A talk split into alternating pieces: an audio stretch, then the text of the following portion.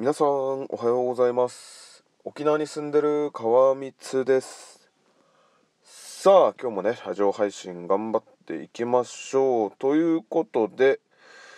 今日がね10月11日日曜日。時刻が6時31分となっております。はい。えー、っと眠いっすね。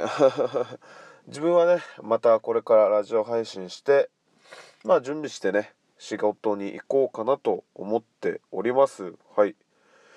でまあ昨日も沖縄市一番街にある砂場砂箱砂箱小座に行きましてでちょっとねいろいろ、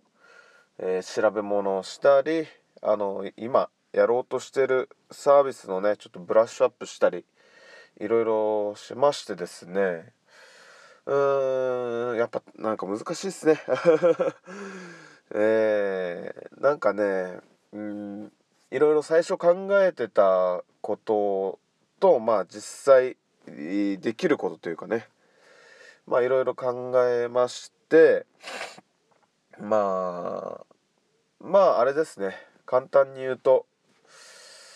えー、っとまあ課金してもらうためというかどうやったら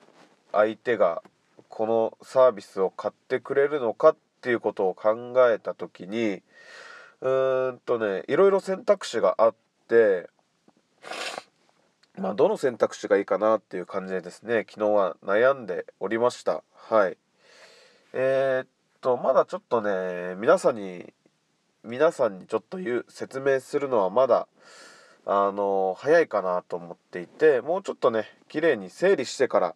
もう一度話をしようかなと思いました。はい。えっとあれです。あの自治会費をサブスクで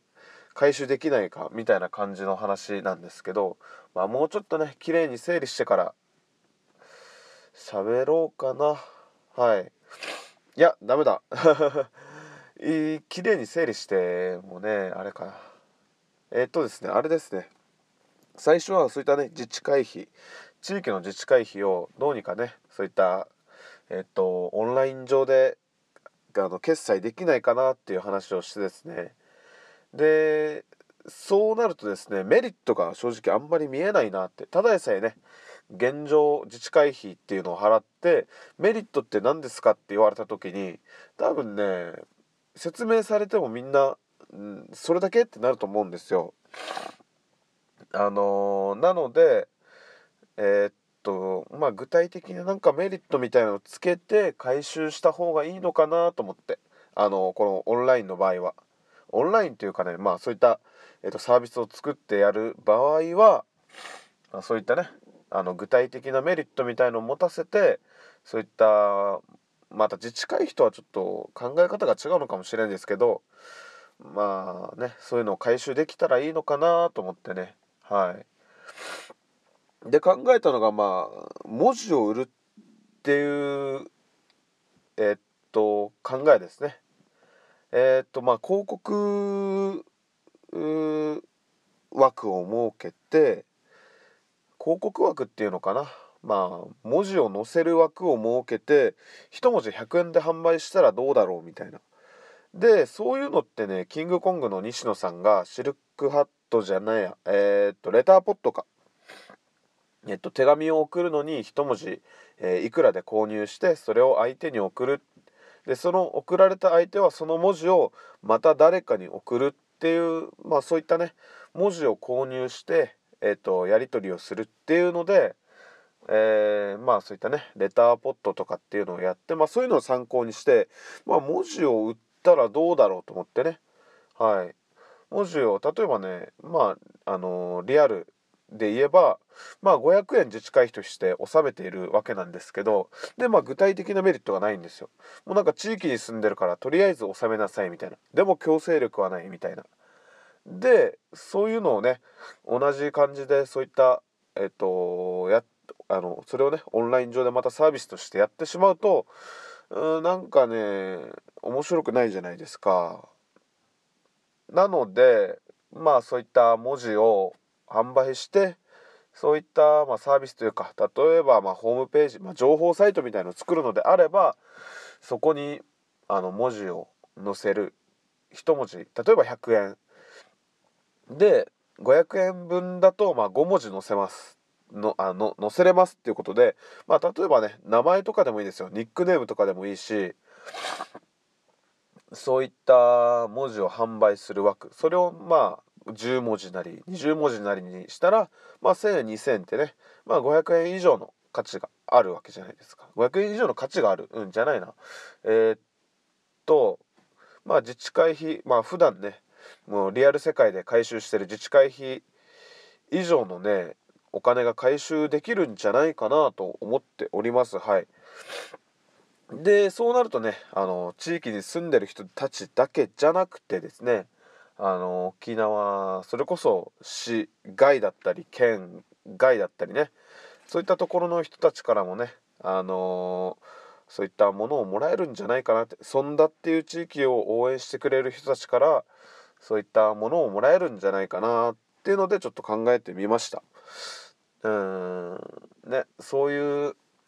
方法でねちょっとまた自治会費とは違ったその地域にあのねお金を落とすというかそういったサービスをちょっとね少しずつ進めていきたいなと思っております。はい。ほらもうなんか整理して喋らないからなんかグダグダまあ毎日グダグダの喋りなんですけどね。別に今に始まったことではないのではい。でちょっとねまあ最後に